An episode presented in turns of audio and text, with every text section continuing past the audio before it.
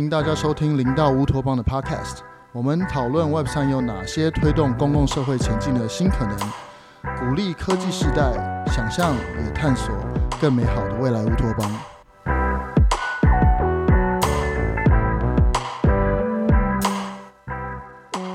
欢迎大家回到这个零到乌托邦 Podcast。那今天呢的访谈人呢是我本人。然后受访者呢也是我本人，那这个的原因呢，是因为我们想要在，因为上一集的时候，我们跟那个区块势的许明，我们坐下来聊了一下区块势为什么想要来做这件事嘛。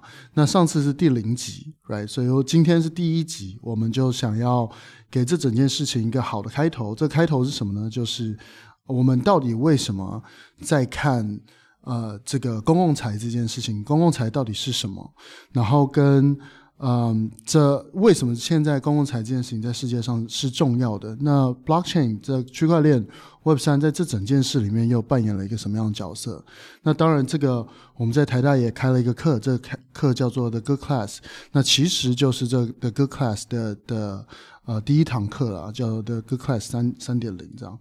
那当然，我是 DAO Zero 的 Noah，很高兴又跟大家见面了。那这个。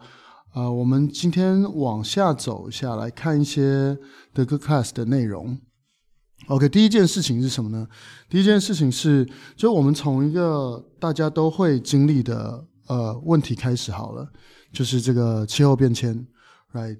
那我们问的第一个原因呢，就是呃为什么呃那个天气会变热？为什么为什么全球的气温会上升？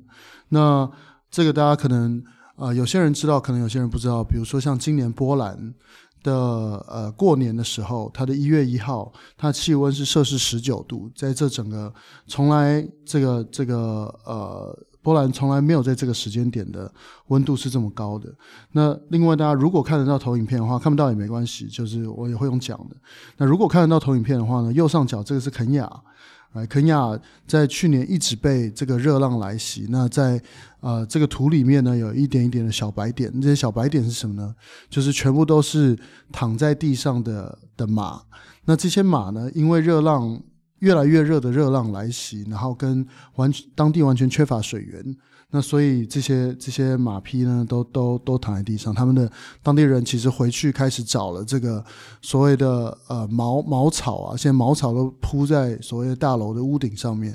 那希望可以更多的去抵御一些这些这些热的，让他们可以继续正常生活。那当然，如果今天是什么呃这个这个水水资源有欠缺的话，那呃变成武装冲突，变成什么，其实都是非常有可能的，right？那再往下就是，比如说像呃，现在我们以前去的滑雪场啊，现在其实都是绿油油的一片，尤尤其是在阿尔卑斯山脉附近的这个这个这些场。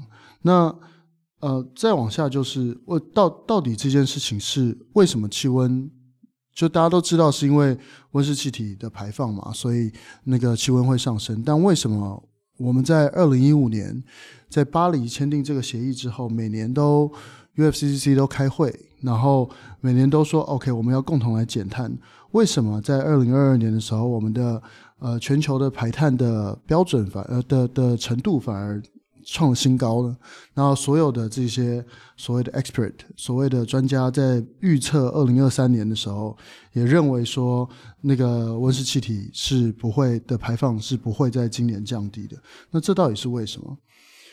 啊，大家可能听过一月的时候，这个 Greta Thunberg 就是这个呃那个气候卫士的这个小女孩，她在呃德国去去呃反对一个所谓的矿坑的的扩建。那这个矿坑的扩建呢，就是。呃，他为什么在这个时候，全球政府的规则这么的严谨的时候，还会有矿坑扩建这件事？这也很神奇，right？所以为什么跟到底是谁应该负责？这个是我们脑袋里的问题。那在这个 Protocol Labs，就是呃这个做 IPFS 做 Filecoin 的这个组织呢的的创办人就讲说，今年呃跟我们在的这个这个世代啊，就是它是 Critical Century、Critical Decade and Critical Year。就是这是可能是在我们的时代里面最重要的几年，那这个到底是为什么？嗯，那当然就有一个单位叫做呃 Future of Life Institute。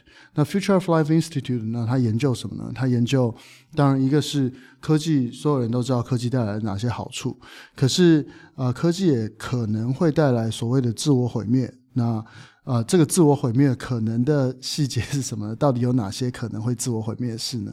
那第一个是什么呢？第一个可能是现在最红的 AI。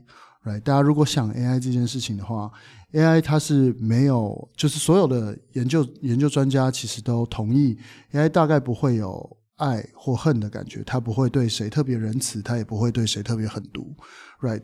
但是 AI 有在在我们的时代里面，AI 可能有两个风险。第一个风险是什么呢？就是 weaponize AI，就是把 AI 变成是一种武器。那呃，普丁曾经讲过嘛，就是谁那个谁谁在 AI 上面能够取得领导地位，他们就会呃征服跟拥有全世界。这样，那你可以想象，在各国之间，AI 也会成为一种军备竞赛。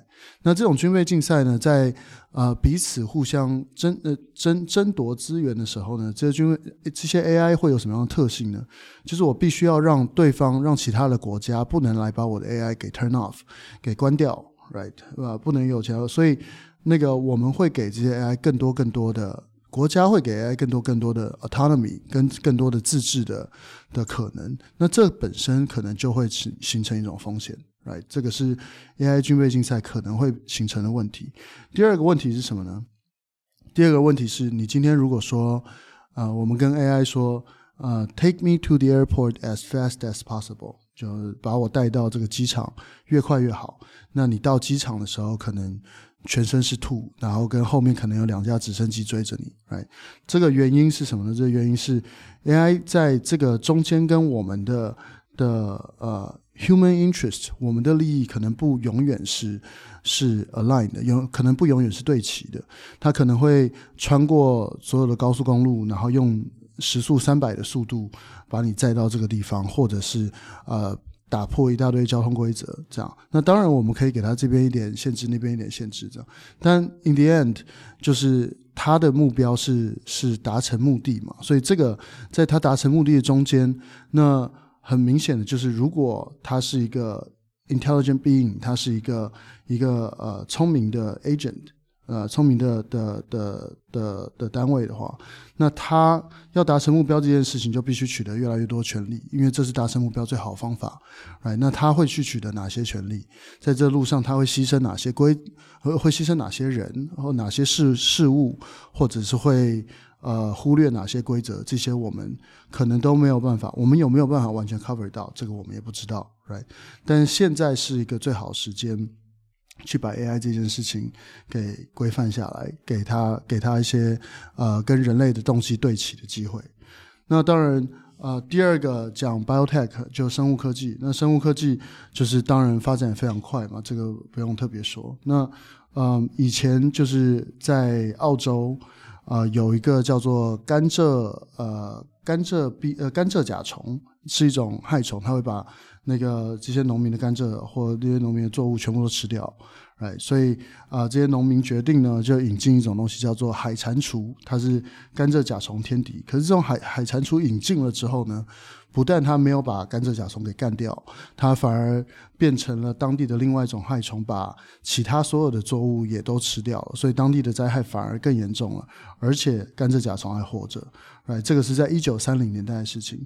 那我们现在更为观的，我们可以去做呃基因的合成，我们可以去做这个所谓的基因的编辑，我们可以去做这些这些这些呃呃，这整个呃生物科技都进入到了一个完全的新的阶段。那在更微观的这些世界里呢，它能不能去制作生化武器呢？当然可以。那或者是它会不会发生一些我们无法预想的事，像甘甘蔗甲虫跟这个海蟾蜍的事情？那当然也是有可能的。哎那再往下呢，其实核武也不用说了。Right？那个呃，以前雷根总统有讲过，A nuclear war cannot be won and must never be fought。它的现在一直到今天，呃，这个呃，呃，我们整个人类社会还有一万三千个。核呃核弹头在全世界，而且这些核弹头全部都是以前的呃去轰炸广岛、长崎的这个核子武器的一百倍的力量。那大家可以想象，核核战争跟那个使用核武器的恐怖分子哪一个比较可怕？那当然是核战争比较可怕。哎，那核战争的对整个人类社会伤害可能是就恐怖分子拿一个核子武器攻击的一千倍。那但是呢，现在全世界的政府，尤其是大国，哎，还是花啊、trillions of dollars 在这个核武器的的的的的投资身上，那也是在做这个核武器的军备竞赛。那核武器已经发展到什么程度呢？就大家如果知道，以前有个东西，有一个策略。呃，核武的策略叫做 mutual mutually assured destruction，就共同确认的的毁灭，right？就是它的逻辑其实很简单，就是如果两个人在打架，我会呃让要去吓阻对方最好的方法，就是跟对方说，你如果打我，我不但会活下来，而且我还会我还会给你你没有办法承受的呃反击，这样最这样子去吓阻对方，其实是最有呃最有效的，在整个赛局中间。哎，但现在呢，就核子武器已经 进入到另外一个阶段，这叫做 self-assured destruction。self-assured destruction 就是自我确认毁灭嘛，就是你今天如果拿核武呃去炸了某个地方，其实不管你在世界什么地方，它的这个核武的烟呃可能都会都会都会飘到你自己头上来，而且这个烟的大量呢，就是嗯、呃，如果核武战争真的爆发的话，它去阻挡阳光下来，所有。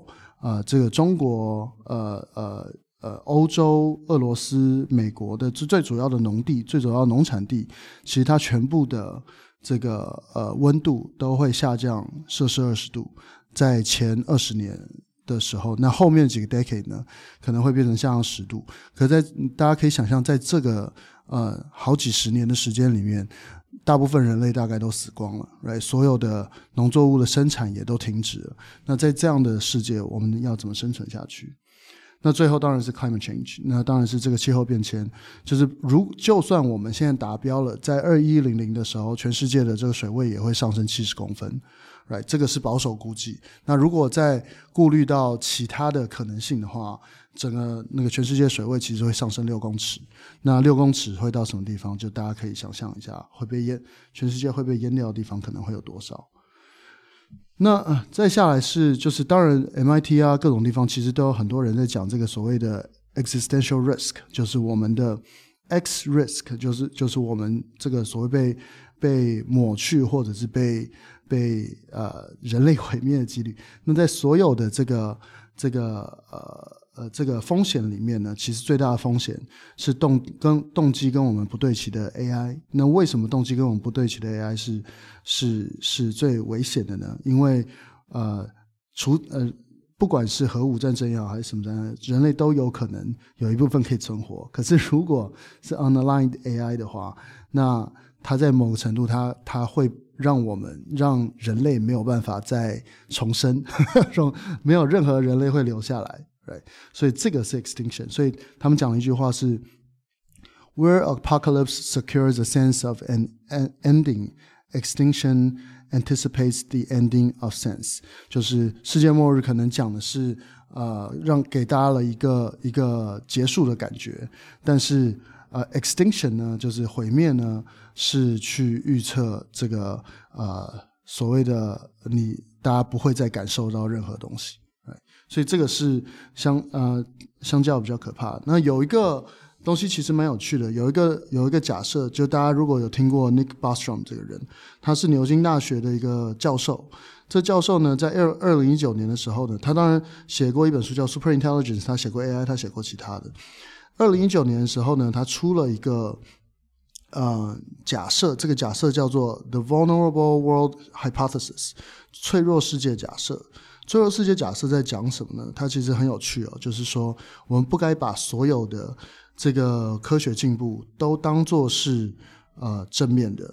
那他把整个科学的发明呢跟发现呢形容成是一个瓮里面的很多颗球，每从里面抽出来一颗球都是一个科学的发现。对，那有一个前提假设呢，就是抽球你把它抽出来之后，你是不能把它放回去的。那里面有三种球，一种是白球，白球就是对人类完全几乎无害，然后只只会有利的这种科技。那第二种呢是灰色的球，灰色球有的时候会有伤害，有时候不会有伤害，那或者是伤害相对比较小，这种是灰色球。那比如说像枪支，呃，或者是火药。那火药可能可以用在好的地方，也可以可能可以用在坏的地方，right？但第三种，我们一直很幸运的呢，我们都没有抽到的球呢，是所谓的黑球。那黑球的例子是什么呢？那其中一个例子就是它叫 Easy Nuke。Easy Nuke 就是那个简易的核子武器。大家可以想象，如果大家可以像用 ChatGPT 一样这样这么简单的去呃去去制作核子武器的话，那世界会变成什么样子？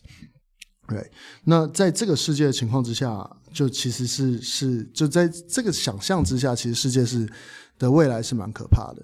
但是呢，回过头来呢，他他说也不是没有解决方法，就是增加世界的所有的各种形式的监管。可是这种监管呢，到底有没有用呢？我们也不知道。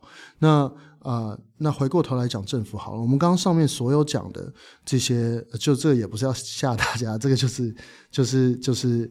把世界上的这个可能的威胁给整理一下，但是呢，就回过头来呢，我们靠谁呢？就是我们要怎么去 fight back？那最后，刚刚 Nick Nick Bostrom 就给了一个呃这个这个范例，说我们那个要靠政府的监管嘛。可是，在政府监管，大家如果有看过以前有一本书。这本书呢叫做 Republic，呃，Republic Lost，那中文好像是没有翻译的，但这本书其实写的非常好。他写的人是谁呢？写的人是以前去提出这个 Creative Commons 啊，CC 零啊，CC CC CC CC 四点零啊，或这些的这个人叫 Lawrence Lessig。Lawrence Lessig 他不只做 Creative Commons 间，他做非常多有呃不一样的事情。那他就讲了一个有趣的案例，就是他那个时候在推动呃前期在研究。这个所谓的 copyrights 的时候，那在呃一九呃不知道呃就是早期的时候，就是有人去推动说，OK，我们要把这个所谓的版权延长，呃版权创造者的版权拥有权延长二十年。那呃这个就比如说像是米老鼠好了，它它可以再 hold 这个米老鼠 for another 二十年。那啊、呃，提出了这个法案之后呢，这个法案就就提到国会去嘛。那国会呢，就呃坐下来，呃就坐下来讨论了一下。那国会就决定，那我们先给专家学者看一下好了。那主要主题呢是把 copyright 延长二十年，到底是不是有助于 public good，就是有没有助于公共的利益？那所有专家学者，那回过头来的研究结果都是 no brainer，完全没有意义，就是完全不会增进所谓的公共利益，完全没完全不会增进 public good。但是呢，on the other side，这个国会呢也是非常轻易的就通过了这个法案。那为什么专家学者没有？呃，这个这个的的意见没有用呢。最主要原因呢，其实是那个时候 Disney 就呃找了 lobbyist，然后呃花了很多钱，呃六百多万美金，然后就把这个案子给通过了。因为米老鼠要延长二十年，right？所以在这整个例子当中呢，这个意思是什么呢？就是 the funders are not the people，the funders are not the public。就是在推动国会前进的这些人，或者在推动国会做决策的这些人，是这些国会议员的呃下一个 campaign founder，他们的他们的政治宣传的的这些资助者，right？那这些资助资助者呃占啊百分之五十，有一半的美国国会议员在那个他们的议员的呃生呃职涯结束之后，他们会变成呃政治政府的说客。Right，那这种呃、unintended dependence 就是这这种呃、本来在设立民主制度的时候没有想象到的这种对 funders 或对资金提供者的这个依靠，是是是是现在在呃、drive 整个国会呃、美国国会最大的力量，right？即使到今天都是。那如果大家把这个数字真的拿出来看呢，就这个数字也是很惊人，就是真的在 fund 这些所谓的呃。这这些所谓的国会议员的呃的人呢，就是全世界，就是他如果是一定金额以上的，全世界有呃全美国有多少呢？只在美国的零点零零零零四二趴，那就是一百三十二个美国人，原则上决定了啊、呃、那个美国的的的政治的这些走向。所以这本书里讲的是这样。那当然，现在是不是还是这个情况，我们也不是非常清楚，我们也没有现在的数字。但是呢，就如果是如果它的整体的的 structure 整整体的机制并没有太大的改变的话，我们也可以想象，就是其实政府在推动政策的时候的的的呃的这个动机，其实不是与呃所谓的公众给对齐的。那这个时候，到底我们应该可以做什么？哎，那所以就也跟大家分享一句话，这这个是以前的一个英国作家叫 Henry David Thoreau，呃，就梭罗，他以前讲过讲过一句话叫。There are a thousand hacking at the branches of evil, to one who is striking at the root。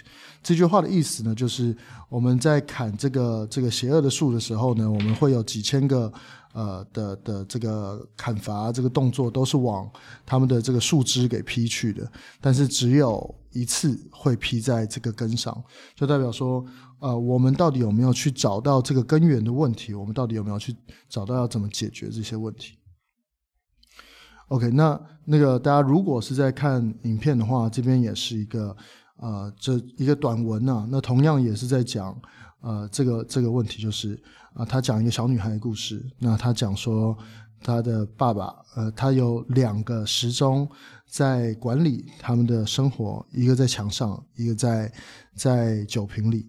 那其实整个故事呢，就是在讲说他爸爸醒来之后就会一直喝酒，然后会喝得很醉，但是他们。为了要要要保持这个保持这个家的存在，为了要呃 呃，为他他上面写说，We struggle to do many things in the house, to keep food in the house, to keep the winter out of the house, to keep the house。他为了要那个让整个 house，让整个国家，让整个体制可以持续去运行，他们。那个从来都没有提过他爸爸的这个酗酒跟暴力的问题，所以 they learn to live with it, Right? Anything more just seemed impossible. 就所以这个也是一个没有往根源去看的一个一个或去解解决根源问题的一个例子。OK，那所以根源的问题是什么呢？那呃，我我们可以稍微想一下，就大家如果。呃，就小时候大家可能都，都看过《国富论》这本书嘛。那《国富论》就亚当·斯密写的，right? 那当然，他只写过两本书。第一本书的名字我有点忘了，但第二第二本就是《国富论》。但有很后来有很多的著作的名称叫做《The Invisible Hands》，就是这个看不见的手，就是这个大家最熟悉的 concept。那那个大家可以心里先猜一下，这个看不见的手的这个这个这个概念呢，在呃，《国富论》里面到底出现了几次？就如果这个数字是大概会会让你相当的惊讶，就是这个字呢，在《国富论》里面只出现一次。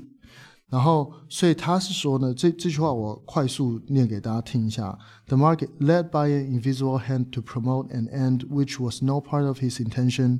Nor is it always the worst for the society that it was no part of it。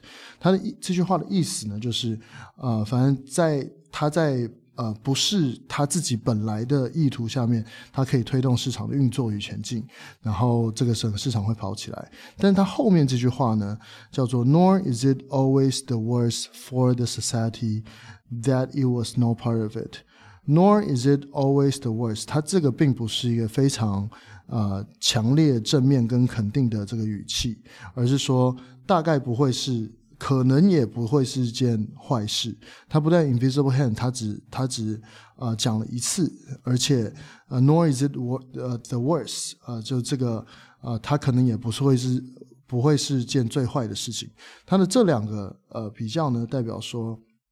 就其实后面被大肆宣传这个看不见的手的概念呢，其实在过去呢并没有这么呃深根深蒂固的的信念跟想法，但是因为他在他很容这个 concept 很容易被大家记起来，很容易被大家传播，所以最后这个呃 concept somehow took over。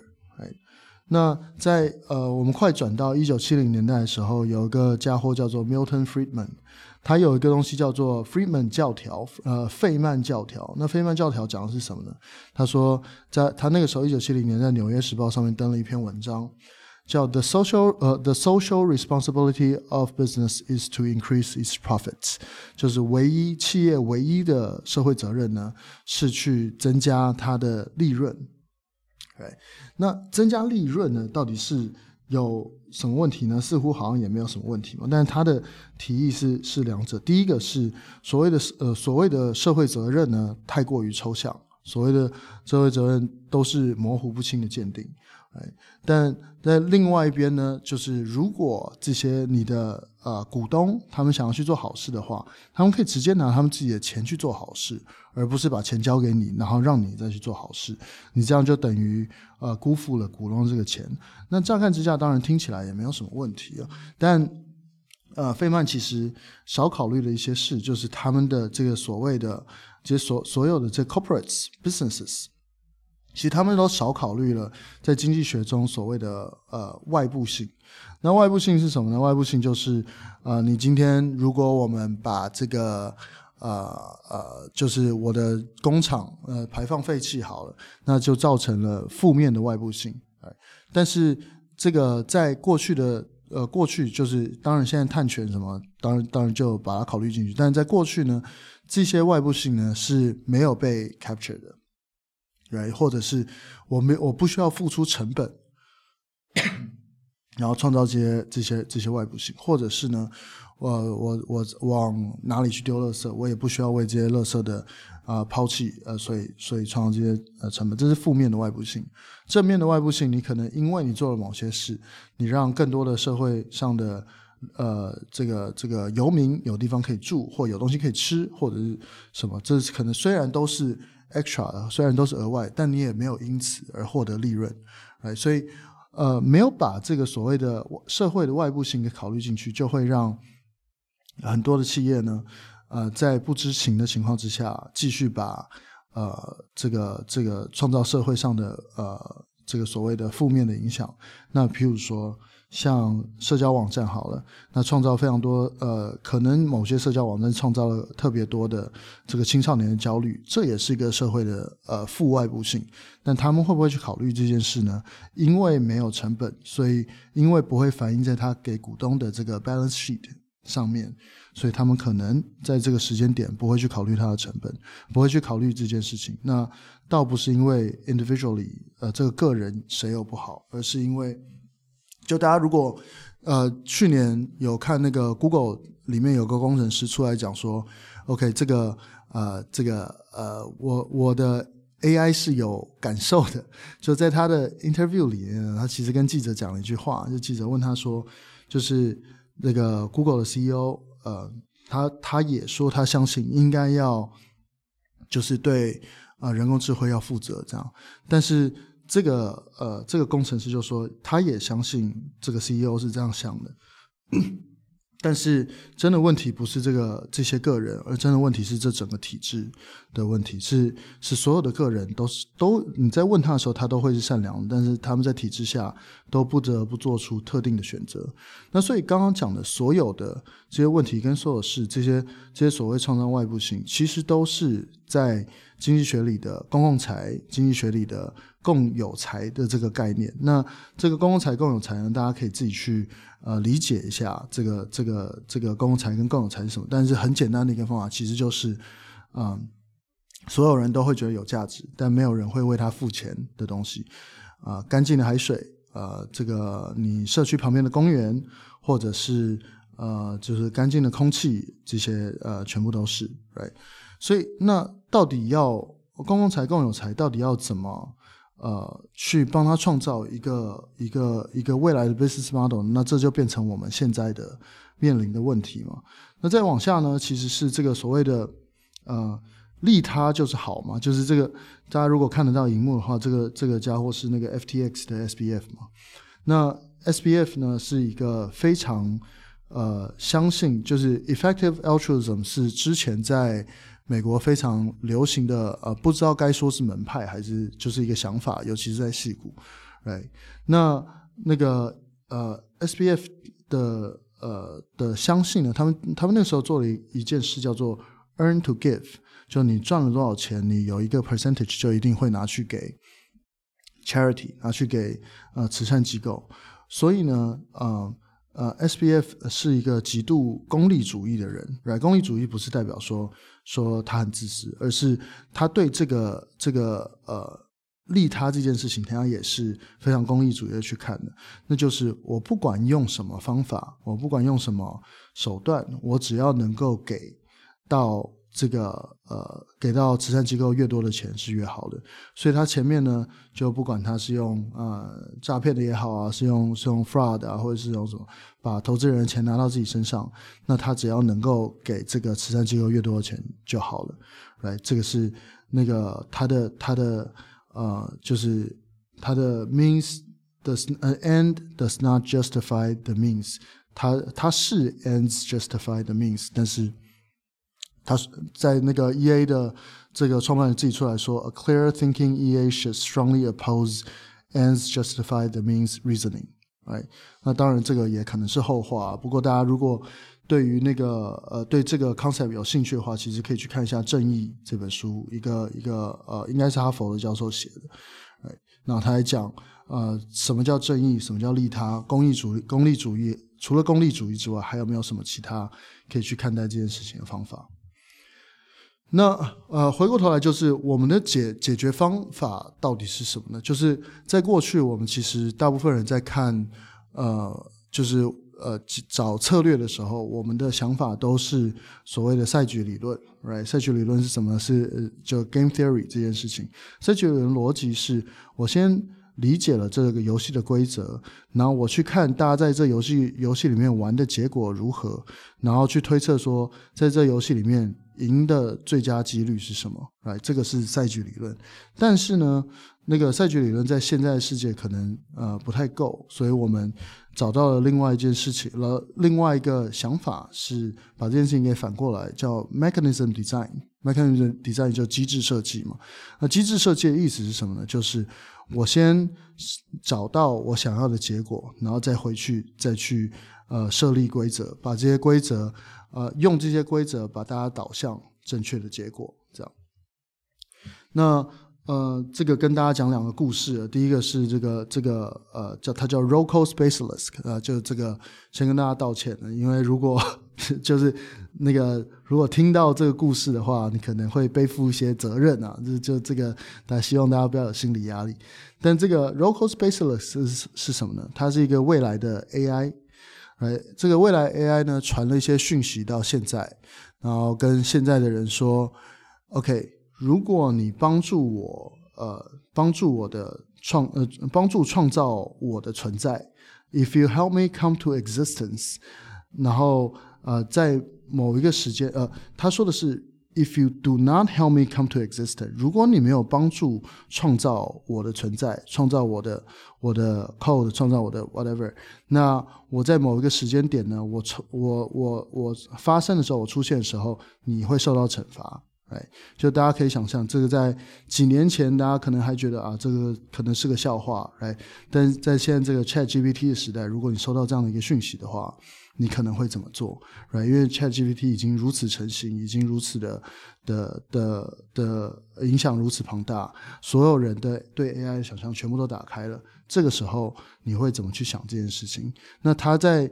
从过去的时间点到现在，它它的可能性逐渐累积的的时候，越就会有越来越多人相信，或就会有越来越来越多人跳进来，help it come to existence。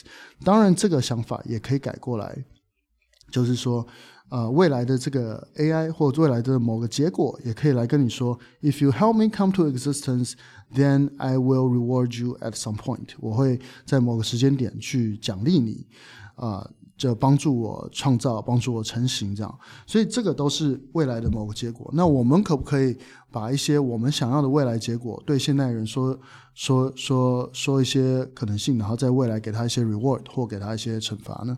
这个当然也是有可能的。那这个是我们在想的，呃，激励机制的其中之一。那其中一个激励机制的的案例，其实就是这个所谓的。在在现代社会其实也已经存在了，right? 在很多社会创新里面也已经存在一个叫做 social impact bond，就是社会影响力债券。社会影响力债券在之前在荷兰跟英国其实都有一个很好的例子。这个例子是什么呢？就是他们那个时候有个牢狱，right? 这个这个监狱呢。放出来的这个这个犯罪呢，就是他们已经被释放的犯罪呢，有百分之五十都会成为累犯，会再回到这个监狱里面去。但回到这个监狱里面呢，就创造了很大的社会问题跟成本问题，对于政府来说，right？但是呢，政府呢又不想直接付钱呢给所谓的辅导单位，让他们去辅导这些这些这些所谓的呃出狱的人啊。就是因为你给了他们钱之后，你也不知道他会不会 deliver，right？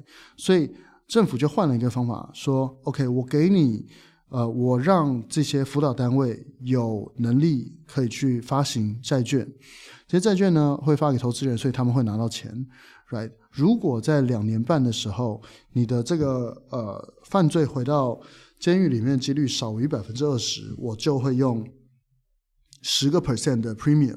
的的利润把这些债券给买回来，那这个其实就是一个机呃机制设计的范例，right？政府在呃在在买的是未来的一个呃可能性，在买了一个未来的结果，而不是现在先把钱给你，然后不知道你会不会去做这件事情这样。所以这个是一件很有趣的事。那另外一个当然就是碳权啊、碳税啊，也是把呃所谓的外部性给。给 capture 给抓住，然后让负外部性产生负外部性的厂商或或者是呃个人必须要付出成本，产生正外部性的可以去获获获得利润。但这两件事情都有什么一样的问题呢？这两件事情面临一样的问题呢，就是呃，它对政府都有很高的依赖，right？你一定要政府，你才能发行债券，你一定要政府的同意，你才能去。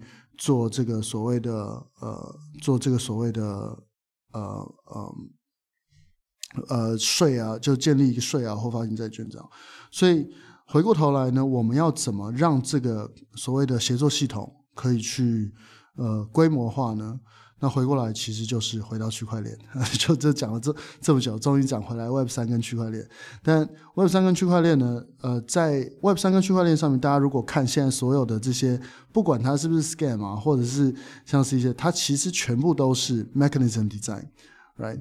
那啊、呃，这个以前 Mark 呃 Andreessen 说 software is eating up the world，现在是 software is eating up mechanism design。来，对我们的整个文化，对我们整个社会来说，这个动机跟机制跟我们所谓的社会规则，其实对大家来说是一个非常强烈的，呃呃，非常非常重要的的基础。就所有人都是在同样的规则上面去运行的。那所以我们能不能稍微去改变一下这些规则？那另外是这个区块链可以去 enable 呃全球的。马上的跟跟呃有动力的可规模化的这个机制设计。那如果我们要看到呃全球性的一些改变，那如果我们要看到气候变迁真的有有发生改变的话，那我们是不是必须要用某种 mechanism design 去去、mechanism design 去改变这个世界？这样。那给大家一个例子，前面不是讲了这个政府的案例吗？就是，呃，大家如果知道 Andrew Yang 是谁的话，Andrew Yang 是呃美国之前的的这个呃的总统候选人嘛，然后也是个。啊，父母亲也是台湾人这样。那他们那个时候做了一个 NFT 的专案，这个专案蛮有趣的，就是他们发行 NFT，那需想要这个 NFT 的人当然会来买，那所以他们集了一笔资金。这笔资金呢，除了呢你可能可以见到演出宴之外呢，这笔资金会拿去做什么？这笔资金会拿去呃雇佣说客，就以前的说客往国会走这些说客呢，只有。呃，企业或者是非常高资产的个人才有办法去 hire，right？那通常是企业。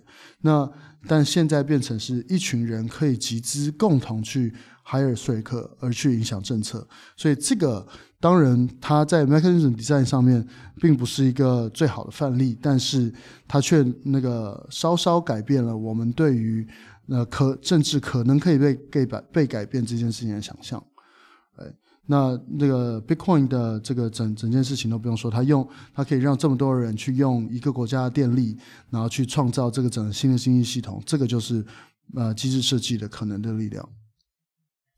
那在我们的这个呃，在在台大这课里呢，我们也讲了很多，就是我们在讲说呃那个利润可以去 drive changes，利润可以去导致某种结果。成本可以去导致某种结果，right？如果你的负外部负负外部性被列为成本的话，或者是你正外部性被列为利润的话，啊、这些都是有可能的。那呃，status trust drives，呃，你的个人名声也是去去 drive，呃，人们往某个方向前进的可能性。那这个 community drive connections drive，你的各种跟所谓的这些艺术啊，或者是各种 community 啊，呃，跟呃每个人的连接啊，这些也会导致大家群体去往某个行为去走。那 rules drive，那道要怎么形成？我们要怎么在这个呃，在这个在这个世界上去产生新的组织形态，然后让大家可以往正确方向走。所以 closing 是。呃、，impact capitalism is still capitalism。这我们不是就是资本主义是个非常有力量的东西，但是我们怎么把资本主义导向正确的方向，这个是可能是我们现在这个时代跟这这个现在现在这个社会的的假设。那如果我们做到了，也许我们可以改变像一些呃，就是这个世这个世界上这个社会上的其他可能问题。哎，那怎么样 mechanism mechanism design 可以去为做好事的企业，做好事的个人，做好事的组织，去创造一个 unfair advantage，一些不公平的优势，让这些让更多人可以去往这个方向去走。因为其实所有的整呃所有的呃大部分问题是由人创造出来嘛，那问题的解解决问题的人现在都在。呃，私有产业的人员，你如果是 Stanford MBA 毕业，你可能不会，你可能会去呃 Google Meta，那现在当然也不一定，可能去 OpenAI，但你可能不会跑到呃这个这个呃呃公益组织去，right？这个这个的例子虽然不是没有，但相对是少的。但怎么让这个公益组织的或者是公共利益组织的呃这个群体可以创造呃更多的。Either 是 profit，或者是更多的啊、其他的动机，让人呢，让人才可以往这个公共领域去流，那这可能是我们可能可以解决问题的一个方法。对，那那个最后也给呃留给大家一个想法是这个呃所谓的大家如果看下面这句话就是嗯。By default, suitably strategic and intelligent agents engaging in suitable types of planning，啊、就是不讲英文了。就是这个这个 AI 呢，它会为了要得达到某个目标，它在中间会去试着去获取权利嘛。那它本身也是在一个机制里面去运行的，right？我们有没有不光光是对人，我们有没有可能会去对这个 AI 去做机制的设计？那这个也是呃我们在。呃，接下来可能可以去想的一些事，但这个大概就是呃，我今天想要做的分享。那呃，这个是是这样，其实就讲的差不多了。那对于大家，希望今天的这个 episode 呢，今天希望今天这一集呢，可以给大家一些 idea，可以给大家一些想法，是为什么？公共财现在在这个社会，虽然这个名称可能不是最性感的，哎，或者这个名称可能是不是最吸引人的，但为什么公共财的想法在这个呃时代对我们来说可能是重要的？所以在未来的这些零到乌托邦的集数里面呢，我们会带来不一样的。呃，机制设计的想法，我们会带来以前的机制设计，未来的机制设计，以前跟未来的机制设计中间到底有没有碰撞？未来的这些 Web 三的机制设计到了呃这个传统的框架下面，到底会碰到什么样的问题？或者是比如说 specifically AI safety AI 可能会创造什么样的风险？这些我们都也都会啊、找更多人一起来聊这个天。那希望大家在这个。呃，环境下跟这个这个这些知识下面呢，可以为呃大家找到一个找到一些新的出路。那你自己也可以找到一些跟你的价值观是是对齐的一些事情去做。好了，那今天大概就是这样，感谢大家收听零到乌托邦，我们下次再见。